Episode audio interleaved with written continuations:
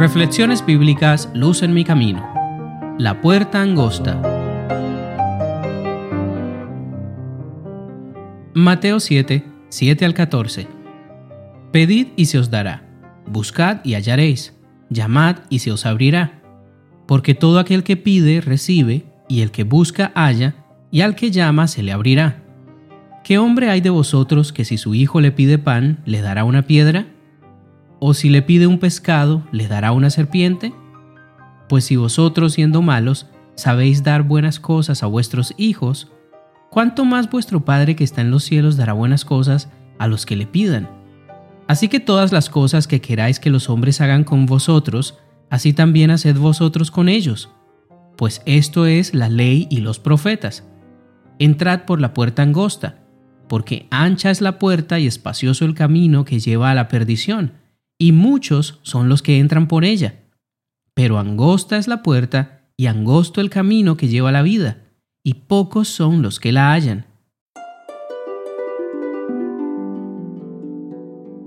Como cristianos estamos llamados a tener una relación activa con Dios, donde nuestra fe se convierte en una realidad presente todos los días. Jesús quería enseñarle a sus discípulos que nuestro caminar con Dios es tan real como la relación que tenemos con nuestros padres terrenales. En muchas ocasiones, como seres humanos estamos tentados a solo creer en las cosas que vemos de manera física. Así que para muchas personas es muy difícil vivir una fe que sea real en sus vidas. Notemos que Jesús comienza su enseñanza hablando de tres acciones y no de tres pensamientos. Pedir, buscar y llamar. Para poder pedir algo, tienes que conocer a quien le pides y poder comunicarte con la persona. En este caso, debes siempre tener presente que Dios es el único a quien te debes acercar en oración.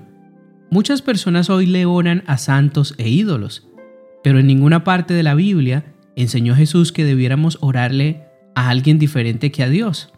Pero pedirle a Dios que te ayude en una dificultad o en una necesidad que tienes no sirve de nada si no te mueves y haces aquello por lo que pides. El objetivo de Dios no es llenarnos de bendiciones vacías.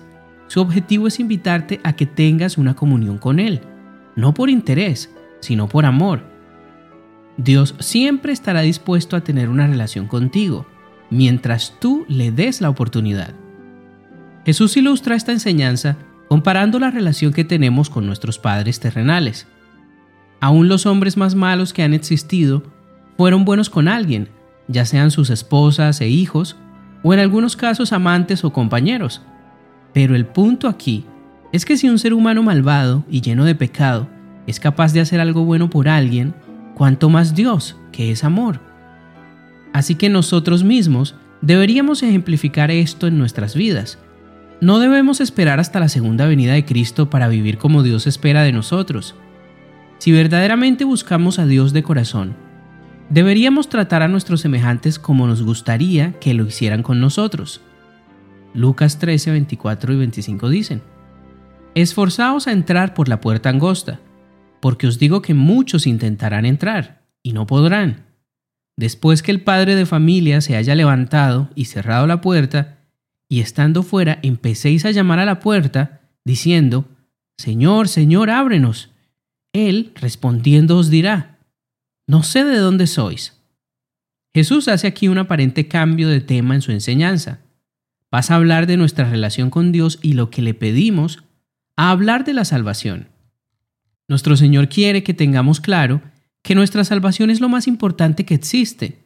Nada de lo que hemos vivido tiene ningún valor si el día que Cristo venga perdemos nuestras vidas. Jesús ilustra esto diciendo que solo hay dos caminos en esta vida.